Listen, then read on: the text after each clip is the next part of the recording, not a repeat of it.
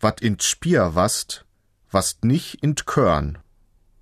So beurteilt der münsterländische Bauer den Wuchs des Getreides auf dem Feld. Was in den Halm wächst, wächst nicht in das Korn.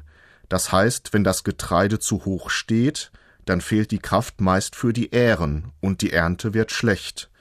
Von allzu hohen Straußbiers, Strohhalmen, ist der Bauer also nicht gerade begeistert. Auf das menschliche Verhalten übertragen besagt diese alte Bauernregel, was du auf der einen, der unwichtigen Seite zu viel gibst, was du da zu viel tust, das fehlt dir nachher beim Eigentlichen, das fehlt dir am Ergebnis, am Ziel deiner Bemühungen.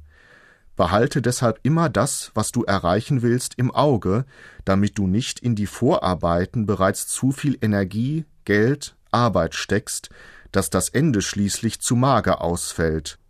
Wat in Spier wast, wast nicht in Körn.